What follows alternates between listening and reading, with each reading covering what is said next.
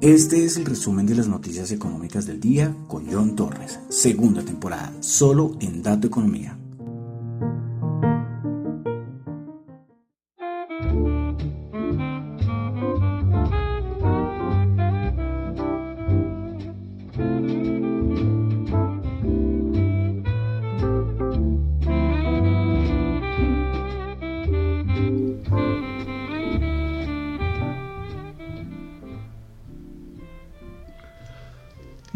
Buenas noches, son las 8 y 31 de la noche de hoy viernes 15 de abril del año 2022. Mi nombre es John Torres y este es el resumen de las noticias económicas, no solo de hoy, sino de los últimos dos días. Estamos en Semana Santa, hoy es Viernes Santo. Eh, bueno, muchos descansando, mucha gente fuera de las ciudades principales. Bueno, después de dos años me parece bien. Recordemos que los últimos dos años, las Semanas Santas, era más bien como encerradito, ¿no? Y esta yo creo que todo el mundo salió y está eh, por allí descansando, lo cual está bien, hombre, que, que, todo el mundo se tome un respiro, un descanso, ojalá que estén muy bien. Eh, yo entonces, Viernes Santo, yo aquí, por aquí, grabando o haciendo, no grabando, bueno, sí estoy grabando, pero también estoy en vivo. Estoy en vivo en Radio Dato Economía. Eh, bueno, saludo a los que me escuchan en Radio Dato Economía en ese momento. Si hay alguien por ahí, lo saludo. Eh, sí, yo creo que muy pocos ahorita están pensando en escuchar noticias económicas, pero bueno. los saludo entonces los que están escuchando en Radio Dato Economía en vivo en este momento. los que me escuchan en la web y también los que escuchan en la aplicación de Zeno Radios, Z-E-N-O Radio. La aplicación está para iOS y para Android. Ahí estamos como Radio Dato Economía. También los que escuchan el podcast en Spotify. Muchas gracias los que me escuchan ahí. Es la plataforma donde más se escuchan. Además ahí nació Radio Dato Economía, ¿no? Y ahí es donde más me escuchan. Muchísimas gracias. Los que califican también se les agradece, sea de unas 5 estrellas. Muchísimas gracias, de verdad. También los que me escuchan en Apple Podcast, muchísimas gracias. También ahí pueden calificar de 1 a 5 estrellas. Y en Google Podcast. Y también recuerden que ya desde hace unos meses estamos en Tita TV. Tita Network, la aplicación descentralizada de streaming vamos 10 seguidores. Y ustedes dirán, pero John, ¿cómo te vas a alegrar por tener solo 10 seguidores? Hombre, son 10 personas que lo más posible es que nunca en su vida hayan escuchado que existe una manera descentralizada de transmitir streaming o de ver videos, como un YouTube, pero que no haya un Google o un Microsoft detrás, o una gran empresa. ¿sí? Y ahí es hacia dónde van las cosas. Esto de la web 3.0 que se está desarrollando, todavía falta mucho tiempo para llegar a ese punto, pero es basado en eso, en una descentralización y uno ser el dueño de su contenido y tener una relación directa con el que está viendo o consumiendo lo que uno está produciendo. Entonces, eso es hacia, hacia donde vamos. Y los que están en Tita TV, a estos días los felicito. Ya han dado un paso muy grande. Los felicito. Y muchas gracias. Vamos por los 20, es el siguiente objetivo. Veremos a ver si los alcanzamos. No me afano. Antes me afanaba un poquito, ahora no. Yo me tranquilo, tranquilo. Bueno, entonces ya, mm, eh, hombre, tres minutos de, de mucha saludadera. Ahora sí vamos al lío. Recuerden que lo que yo comento acá son solamente opiniones personales, no es para nada ninguna recomendación de inversión, tengan en cuenta eso. Bueno, comenzamos con Asia. Y es que hoy se supo que el ejército chino está realizando ejercicios militares muy cerquita de Taiwán. Y según China, estos ejercicios están dirigidos a Estados Unidos, porque Estados Unidos está haciendo muchos contactos con Taiwán. Entonces, si Estados Unidos empieza a hacer muchos contactos con Taiwán, eh, los chinos están listos ahí cerquita. Eh, siempre les diré, yo pensé que antes de que ocurriera lo de Rusia-Ucrania iba a suceder lo de China de Taiwán. Ojo, ahí siempre pendientes de esto. Ahí eso siempre está con alta tensión esta zona. Bueno, seguimos en China. Tuvimos dato de balanza comercial en China. Vamos a darla en dólares. Las exportaciones en marzo aumentaron 14,7% cuando se esperaba un aumento del 12,8% y las importaciones eh, se esperaba, este dato me sorprendió, las importaciones se esperaba un aumento del 8,4% y terminó en menos 0,1%. Bueno, entonces esto va para una balanza comercial china en dólares de 47,38 billones. Bueno, continuamos. El Banco Central chino ya se había dicho, creo que, ¿cuándo fue que se dijo en las horas de la madrugada del miércoles? Sobre que el Banco Central chino iba a recurrir a cortar el RRR, las tres R's. Y esto es el, un ratio de requerimiento de reserva que tienen los bancos en el Banco Central chino. Pues bueno, entonces el Banco Central chino dijo que este ratio va a disminuirse eh, en 25 puntos básicos. Esto ocurrirá a partir del 25 de abril. ¿Eso qué significa? Más dinero en la economía. Porque los bancos centrales tienen que dejar un, dinero un depósito en el Banco Central chino y lo que van a hacer es que van a reducirle eh, estos requerimientos, este ratio, y entonces va a haber más dinero en la economía. Una señal alcista para el mercado chino de renta variable. Veremos a ver cómo aparece o cómo aparece, no, cómo lo capta el día lunes. El lunes en la madrugada para los asiáticos, ¿no? Para los chinos. Para nosotros será domingo en la noche. Ya sabremos este, esta noticia cómo afecta el mercado chino. Bueno, pasamos a Corea del Sur, donde el Banco Central de Corea del Sur aumentó sus tasas de interés del 1,25% al 1,50%. Otro banco central más aumentando sus tasas de interés. Bueno, pasamos a Europa. Dato de inflación en el Reino Unido. Se esperaba 6,7%, terminó en 7% el dato interanual. También tuvimos dato índice de precios del productor en el Reino Unido. Se esperaba para el mes de marzo, bueno, el, dato eh, a ver, se esperaba 11,1%, resultó en el 11,9%. Allá ellos manejan y dan el dato de input y output, ¿no? El output terminó en 11,9% y el input del 19.2%. Claro, el input, el dato índice del productor del input, que es lo que tienen que comprar las empresas a nivel de activos, materia prima, todo esto, pues aumentó mucho más. Bueno, pasamos a España, dato de inflación dato del mes de marzo, dato interanual, ya se ubica en 9.8%. Seguimos con datos de inflación, vámonos a Italia. Anterior dato de inflación 6,7% y este resultó en 6.5%. Bueno, producción industrial italiana del mes de febrero se esperaba el dato mensual en 1% y aumentó al 4%. El dato interanual se ubicó en 3,3%. Bueno, más datos de inflación, muchos datos de inflación. En Francia, el dato mensual 1,4%, el interanual ya se ubica en 5,1%. Bueno, eh, de Europa tuvimos que el Banco Central de Turquía mantuvo sus tasas tus tipos de interés sin cambios en el 14% por cuarto mes consecutivo.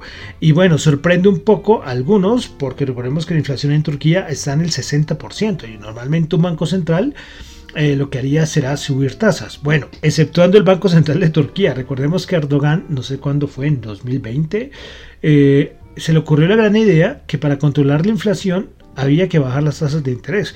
Y el que estaba a cargo del Banco Central turco le dijo, oiga, pues señor Erdogan, eso, es una locura.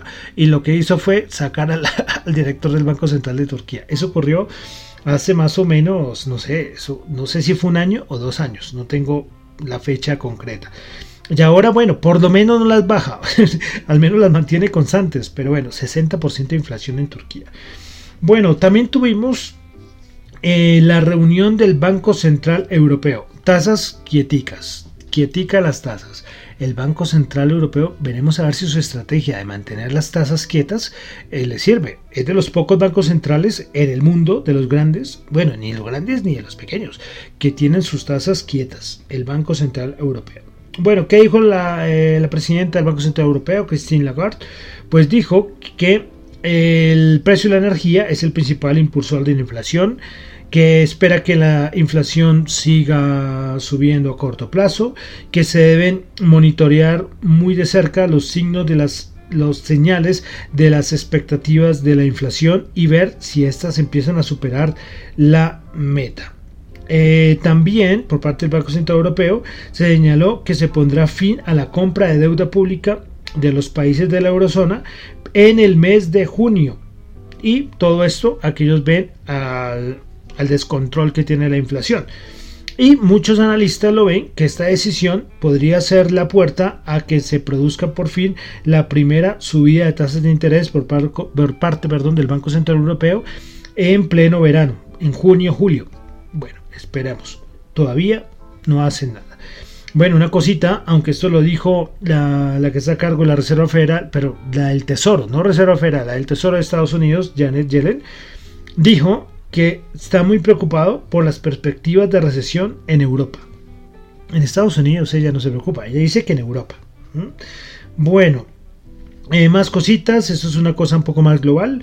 Eh, la directora del Fondo Monetario Internacional, Georgieva, dijo que espera que la inflación continúe muy alta durante un periodo eh, más largo de lo que estaba proyectado anteriormente. Eh, la presidenta del Fondo Monetario Internacional dice que el alto precio de la energía y los alimentos está contribuyendo a que la inflación sea ahora un peligro claro y presente para muchos países. Bueno, ya hemos analizado mucho esto, ¿no? De, de, de, la inflación, cómo va a afectar mucho más a muchos países, va a afectar muchísimo más, muchísimo más. Lo de los alimentos es una locura. Ustedes los que van a hacer mercado lo han visto, unos precios absurdos, ¿eh? absurdos. Ahora uno le toca ser como inteligente, decir, prefiero comprar esto, cambiar de marca o un poquito mejor calidad porque es una cosa absurda, 50% en algunas cosas, ¿no? Bueno, eh, vamos a América. El Banco Central de Canadá aumentó sus tasas de interés en 50 puntos básicos al 1% el Banco Central de Canadá dice que la QT, recordemos que el otro día hablamos, ¿no? La QE y la QT. Sí, que son las medidas del banco, de los bancos centrales. Eh, la QE es inyectar dinero a la economía, por, ejemplo, comprando activos como bonos, y QT es como lo inverso, vamos a quitarle liquidez al mercado. Bueno, pues la QT, el Banco Central de Canadá, dice que comenzará el 25 de abril. Bueno, pasamos a Estados Unidos. Dato de sentimiento de consumidor de la Universidad de Michigan, 65.7, esperaba 59. Dato, bueno, buenísimo, ¿eh? La inflación, expectativa de inflación en un año por parte del sentimiento de consumidor de la Universidad de Michigan, se esperaba 5.6 y se redujo un poquito a 5.4%. La de 5 a 10 años sí se mantuvo en el 3%. Bueno, subsidios de desempleo, el dato de los subsidios de desempleo, dato semanal, se esperaban 170 mil, aumentó a 185 mil y los continuos se esperaba 1.500.000 y se tuvo 1.475.000. Ventas minoristas en los Estados Unidos del mes de marzo se esperaba 0,6%, quedó en 0,5%. Bueno, dato de índice de precios de productor en Estados Unidos. Eh, a ver, se esperaba el dato interanual 10.6 y subió el 11.2%. Eh, el CEO de JP Morgan dijo que recordemos que la Reserva Federal está diciendo que se va a reducir el balance, ya lo han dicho todos, Powell, Brainerd, Buller, todos. Pues a partir de esto, el CEO de JP Morgan dijo que se debe esperar mercados muy volátiles, volátiles perdón, a medida que la Reserva Federal empieza a reducir el balance. Y hoy estaba hablando, creo que era hoy o ayer, hasta los días santos. Bueno, en Estados Unidos lo de la Semana Santa es diferente, pero todos los días miembros de la Reserva Federal hablando y diciendo lo mismo. Bueno, seguimos ahora aquí América Latina o Latinoamérica o Sudamérica, pues Argentina, tuvimos datos de inflación, pues los precios al consumidor en Argentina subieron 6,7% en marzo. Eh, respecto a febrero del, respecto al febrero de este mismo año y el dato interanual de la inflación en Argentina ya se ubica en 55.1%. Bueno, continuamos a Colombia. Eh, las ventas de comercio y producción de la industria manufacturera tuvieron variaciones anuales del 4,9% y 10,7% respectivamente. El sector de alojamiento, los ingresos de este sector crecieron 84,6% frente al mismo mes del 2021 y disminuyeron 11,6% si se mira el dato bienalmente. Estos datos fueron los que nos dio el DANE. Eh, también el DANE nos informó que en marzo del 2022 el indicador de confianza empresarial, empresarial se ubicó en 62,7. Eso indica una disminución de 0,4 puntos frente a febrero del año 2022. El sector de servicios registró el índice de confianza empresarial más alto con 64,2. Bueno, dejamos Colombia y vamos a entrar ya a la parte de mercados, commodities, criptos. Bueno, aquí ya está el resto. Bueno, tuvimos datos de inventarios de petróleo de la EIA. Se esperaba un aumento de un millón y resultó de 9,3 millones de barriles. Y este dato no hay que sorprendernos mucho porque parece que aquí ya van incluidas ¿Recuerdan la liberación de reservas, lo de la SPR? Pues parece que en este, ese dato inventarios de, petróleo ya está incluido. Es que es absurdo, 9,3 millones de barriles. Listo. Em, todo el sector energético, eh, lo del gas, por lo que está pasando con Rusia y Ucrania, ya sabemos que Putin, su estrategia funciona muy bien. Voy a hacer que Europa dependa de mí y después hago lo que quiero con Ucrania. Pues Putin dijo que algunos clientes de los países que no son amigos de Rusia se están retrasando en los pagos de gas a Rusia. A ver, que paguen, que paguen, ¿no? Eh, qué barbaridad, ¿no? Eh, eh, Alemania, por ejemplo, salió el dato de que no sé cuánto está donando o dándole dinero a Ucrania, pero por otra parte tiene que comprar el, el, el gas a Rusia, ¿no? Es como, sí, estoy ayudando por una parte al afectado, pero por otra parte ayudando también al que está atacando, ¿no? Es increíble lo que está pasando con esto, es una barbaridad.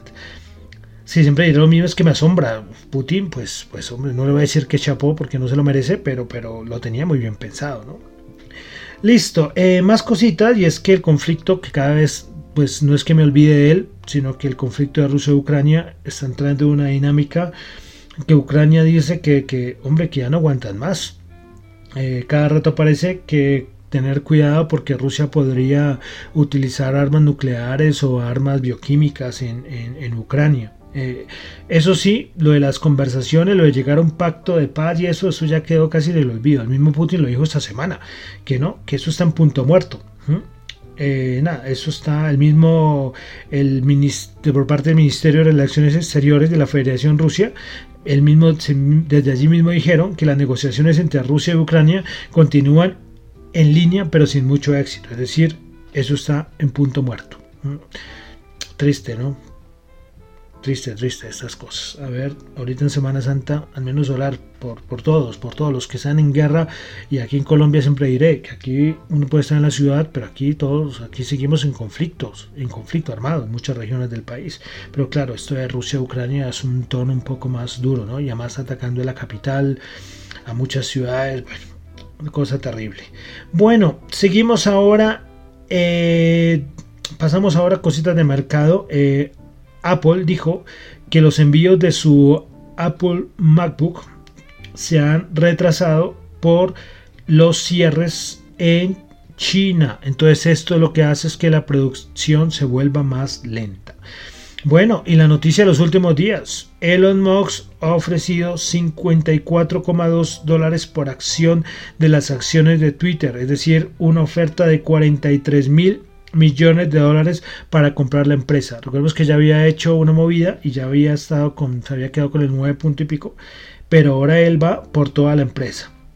Elon Musk, ¿qué dice? Pues que Twitter necesita transformarse como empresa que tiene, tendría que ser deslistada de la bolsa y que, que él quiere darle un giro total. Pero bueno, esto no es tan fácil.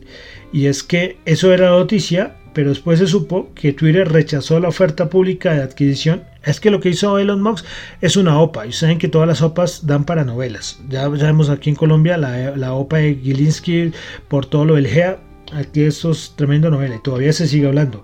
Pues bueno, entonces Twitter rechazaría la oferta pública de adquisición de Elon Musk y recurriría a la píldora venenosa, la poison pill, así se está hablando en todo lado.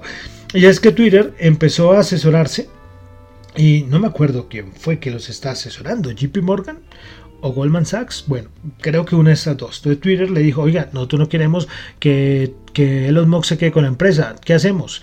Entonces recurrieron a la píldora, a la píldora esta, la píldora venenosa.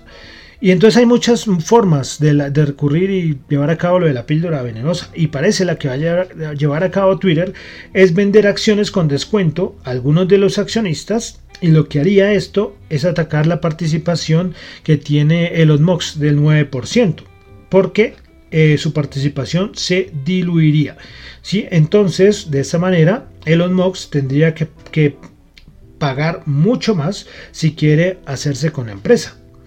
Eh, eso es una de las formas, ¿no? Hay otras formas eh, más extremas y de utilizar la píldora venenosa esta. hay unas bueno, y todos son estrategias de defensa, ¿no? Si yo no quiero que se haga con mi empresa por medio de una OPA, yo lo utilizaría. Aquí tranquilamente el GEA podría haber... Eh, eh, podría haber utilizado algunas de estas eh, herramientas, opciones, ¿no? De píldoras venenosas. Hay una que, por ejemplo, es endeudarse sin controles.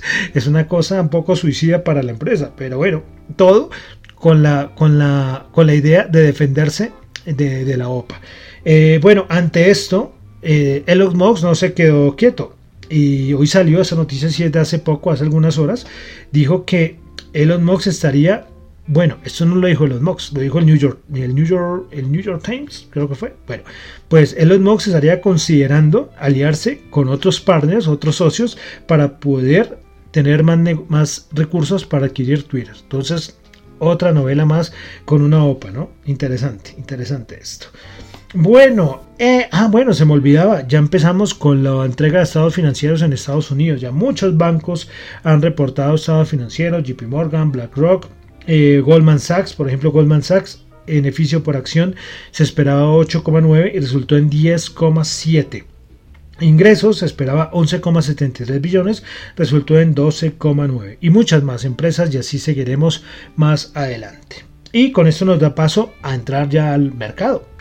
Algo que se me pasó y con todo esto de los días santos y es que ayer tuvimos vencimiento de opciones. A mí se me olvidó por completo. O bueno, no es que se me haya olvidado, lo tenía en el radar, pero mencionarlo en el programa a mí se me pasó es que como les digo, con esto de Semana Santa, jueves ante vencimiento de opciones, y por ejemplo aquí el mercado estaba cerrado. Por Estados Unidos ayer sí hubo bolsa. Eh, bueno, no fue tan catastrófico en el sentido de que pues sí hubo bajadas, eh, pero podrían haber sido mayores. No sé, de verdad me toca averiguar más. No sé si estas, este vencimiento iba a ser muy alcista, muy bajista. Eh, no sé, no sé pero por como cerraron los índices, pues parece que fue al final muy bajista. Algo importante es ver qué pasa el lunes. Siempre recuerden que después de vencimientos, lo importante es ver qué pasa el día siguiente, en este caso el día lunes. Bueno, como les decía, ya estamos en vencimiento de vencimiento, en entrega de estados financieros por parte de muchas empresas. ¿Y esto qué indica? Pues que en esta época hay un blackout por recompra de acciones eh, el Banco of America da un dato y es que la importancia de la recompra de acciones en los últimos años es muy importante. Si se le quita esto al mercado, por eso es que muchos dicen, cuando empieza a haber disminución por parte del balance de la Reserva Federal y se le empieza a quitar liquidez, veremos a ver cómo baja este dato de recompra de acciones. Bueno, pero por el momento, eh, poco más que agregar. Sí, veremos a ver qué pasa el día lunes en un análisis muy de corto plazo para ver cómo afectó estos, estos índices. Eh, eh, poco más, poco más voy a agregar. Eh, ya sabemos que el SP500 todavía tiene campo para bajar yo sigo insistiendo que tenemos que verlo por debajo de 4000, aunque sea una vez en el año. No sé si lo vamos a, ver, eh, esperaremos a ver si lo si, miraremos por debajo de 4000. Recuerdan que yo les dije la, encuesta esta que hizo Banco of America, donde el 64% de los gestores dicen que esperan ver primero al SP500 por debajo de 4000 que verlo por encima de 5000 puntos. Y de acuerdo, totalmente de acuerdo. Bueno, vamos a ver rápidamente cómo cerraron los índices el día de ayer. El SP500 bajó 54 puntos, menos 1,2%, 4.392. El Nasdaq bajó 292 puntos, bajó el 2,1%, 13.351. El Dow Jones bajó 113 puntos, menos 0,3%, 34.451. Vamos a ver el VIX y el bono a 10 años en los Estados Unidos, la rentabilidad. Bueno, entonces el VIX 22,7 cerró el día de ayer. Rentabilidad del bono de los Estados Unidos el día de ayer terminó en 2,82. Qué barbaridad, ¿no? Siguen vendiendo bonos, porque cuando venden bonos que aumenta la rentabilidad, ¿no? Eh, sí, tremendo. Lo de la renta fija, yo otro día decía, es histórico lo que está pasando ahora con la renta fija. Es una barbaridad. Casi esto nunca se ve. El mercado de bonos es un mercado muy tranquilo, por eso es uno de los sectores de mayor refugio que hay. Pero, pero, qué años que estamos viendo. Cosas nunca antes vistas en los mercados. Entonces ustedes son unos privilegiados y por eso hay que invertir con mucho cuidado. ¿eh? Eso sí, esto sí es una recomendación de inversión. Mi recomendación de inversión es invierta con mucho cuidado. No se dejen comer cuento de, nadie. Estamos en momentos no tan fáciles, ¿eh? únicos en la historia. A ver si algún día se llega a calmar esto otra vez. Bueno, pasamos a algo de commodities. El WTI, el petróleo, 106.5 subido 2.3. El petróleo es una barbaridad. La volatilidad pasa del menos 3% al más 3% en un abrir y cerrar de ojos. El Brent, 111.2 subido 5.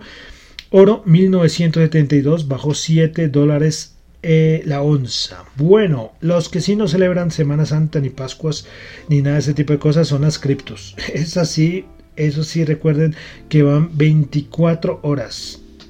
24 horas. La blockchain o las tecnologías de libro distribuido, ellas, no se dan ningún descanso. Y si se dan algún descanso es preocupante, ¿eh? porque esto siempre tiene que estar 24/7. La blockchain validando bloques, las transacciones deben seguir corriendo. Bitcoin lleva 12, 13 años como un relojito. Tuvo dos fallas, ha tenido dos fallas históricas, pero el resto, como les digo, como un relojito. Bueno, entonces, Bitcoin va subiendo el 1,5%. Esto es un dato de las últimas 24 horas, ¿no? Y recuerden que en esta sección yo lo que hago es coger las primeras 10 eh, criptos, los 10 primeros criptoactivos eh, con mayor capitalización de mercado, quitando los stablecoins. Entonces, Bitcoin, las últimas 24 horas subiendo el 1,5%, Ethereum subiendo el 0,5%, BNB subiendo el 0,9%. Ripple subiendo el 7,2%, Solana subiendo el 1,1%, Cardano subiendo el 2,1%, Terra bajando el 0,6%, Avalanche bajando el 0,4%, Dogecoin subiendo el 2,3% y Polkadot subiendo el 3,2%. Eh, algo curioso con Dogecoin y es que recuerden que Elon Musk es el padrino de Dogecoin, ¿no? Y con las noticias que ha salido de Twitter, esto ha sido un impulso alcista para Dogecoin, ¿sí? la gente relaciona cualquier cosa que sea con Elon Musk, entre comillas positiva, lo relacionan de una con Dogecoin. Bueno, eh, cositas de criptos. Eh, el CEO de Amazon, eh, JC, dijo que espera que el mercado de las criptos sea aún más grande en un corto tiempo. También habló de que ellos no están pensando a corto plazo agregar criptos como medio de pago en la plataforma. Pero, pero que puede ser, que cree que es posible vender NFTs en Amazon. Mm, interesante, ¿no? Vender NFTs en Amazon. Pero lógicamente sería por dinero fiat, ¿no? Por dólar o por euro, lo que sea, pero no con criptos. El mismo CEO de Amazon lo dijo. Bueno, y entonces ya con eso termino por el día de hoy, Viernes Santo, el resumen de las noticias económicas del día. Ahí se pusieron, espero que se hayan puesto a, tono ¿no? con lo último que está pasando en el mundo económico. De Colombia poca cosa, porque todo el mundo anda aquí en vacaciones, ni siquiera ayer hubo bolsa de valores de Colombia, entonces poca cosa que, que decir. De dólar tampoco, ¿eh? porque el dólar está en 3.737 y es el cierre de que está funcionando para jueves, viernes, sábado y domingo. Cuatro días que tenemos el mismo cuatro días que tenemos el mismo tasa representativa del mercado, 3.767. Bueno, y entonces termino por el día de hoy el resumen de las noticias económicas. Recuerden que lo que yo comento acá no es para nada ninguna recomendación de inversión, son solamente opiniones personales, tengan en cuenta eso. Bueno, recuerden, mi nombre es John Torres, me encuentran en Twitter en la cuenta arroba Chu, en la cuenta arroba Dato Economía y para asuntos de la emisora radiodatoeconomía arroba gmail.com. Bueno, y aunque es Viernes Santo, pero vamos a seguir con nuestro recorrido musical. Eh, nuestro recorrido musical y llegamos al año 1943. Por si caso, alguno está escuchando por primera vez el programa, estoy haciendo un recorrido musical de 1922 al 2022, 100 canciones, una canción representativa de cada año. No la número uno, pero sí representativa.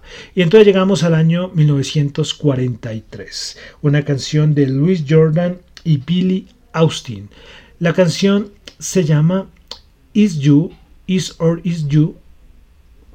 A ver, Is You, Is or Is You Ain't My Baby. ¿Eres mi bebé? ¿Eres mi chica? ¿Sí o no? Con esto cerramos el día de hoy. Muchísimas gracias.